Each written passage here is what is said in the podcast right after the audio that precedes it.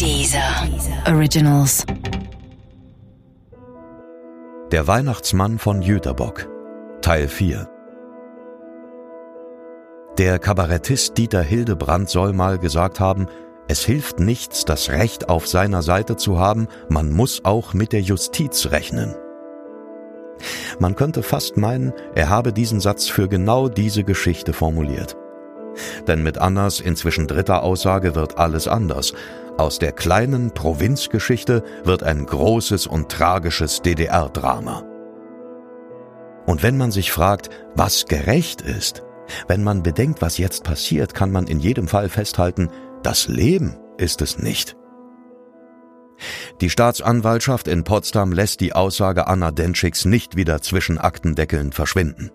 Im Gegenteil, der Bezirksstaatsanwalt schreibt einen wütenden Brief an die zuständige Mordkommission in Potsdam und fordert Auskunft und Ergebnisse.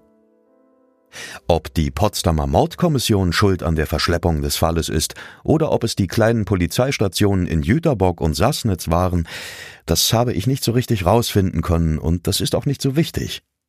Denn die Potsdamer bekommen, zu Recht oder zu Unrecht, den schwarzen Peter zugeschoben, und damit haben sie ein echtes Problem. Denn der Kommissionsleiter und sein Team gelten als ein sehr gutes Ermittlerteam, und die vermeintlichen Versäumnisse im Fall Anna Denschik könnten ihren Ruf empfindlich beschädigen. Erschwerend kommt hinzu, dass die Klärung der Tat inzwischen zu einer nahezu unlösbaren Aufgabe geworden ist. Zu viel Zeit ist vergangen, zu viele Beweise bleiben verschwunden. Und trotzdem, die Männer müssen mit der Situation umgehen, Ermittlungen einleiten und den Fall aufklären.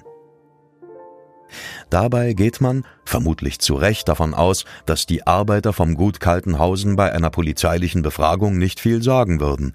Die Menschen dort sind verschlossen und verschwiegen. Also überlegte man sich einen Trick. Einer der Potsdamer Ermittler fährt getarnt als Abgesandter der DEFA, der DDR Filmgesellschaft, auf das Gut. Er recherchiert angeblich für einen Dokumentarfilm über die Landwirtschaft in der DDR. Und dafür will er sich auf Gut Kaltenhausen einfach nur ein bisschen umsehen und nebenbei mit den Leuten sprechen. Doch genauso wenig wie die Menschen hier mit der Polizei gesprochen hätten, öffnen sie sich dem vermeintlichen Filmschaffenden gegenüber. Das Manöver führt zu nichts. Über Otto Bergemann notiert er, dass er auf ihn einen scheuen, schweigsamen Eindruck gemacht habe und dass Bergemann einer sei, dem man alles zutraue. Aber ein Eindruck ist kein Beweis.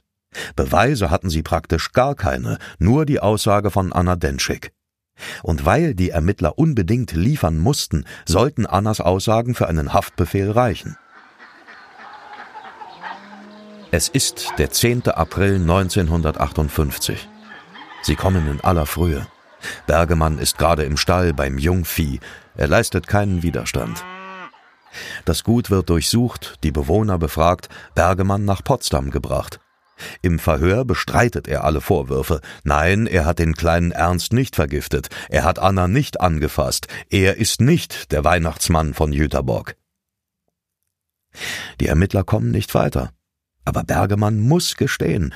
Sie verhören ihn den ganzen Tag lang und den nächsten Tag, und am dritten Tag bekommen die Männer endlich, was sie wollen.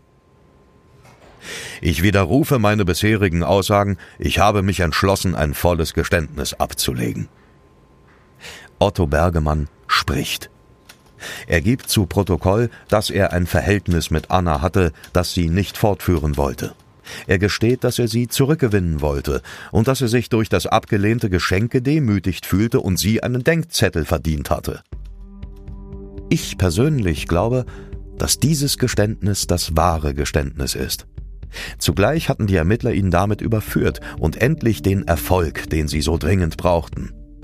Bergemann würde vors Gericht kommen und ich bin wirklich kein Jurist, aber ich vermute, weiß nicht, drei, vier, fünf, maximal zehn Jahre ins Gefängnis gehen. Sowas um die Ecke? Das passt zumindest zu meinem Gerechtigkeitsempfinden. Tja, aber so kam es nicht. Bergemann erzählte den Ermittlern nämlich auch, wonach die gar nicht gefragt hatten.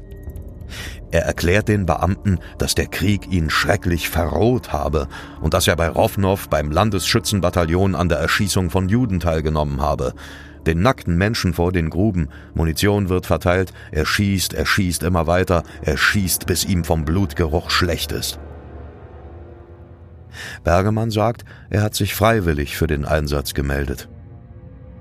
Kurz darauf erzählt er dann auch noch von einer Baracke voller russischer Kriegsgefangener, die er bewachte, und dass es in der Baracke unruhig wurde und sein Vorgesetzter ihn ermutigt habe, und dann nahm er das Maschinengewehr und schoss auf den Holzverschlag.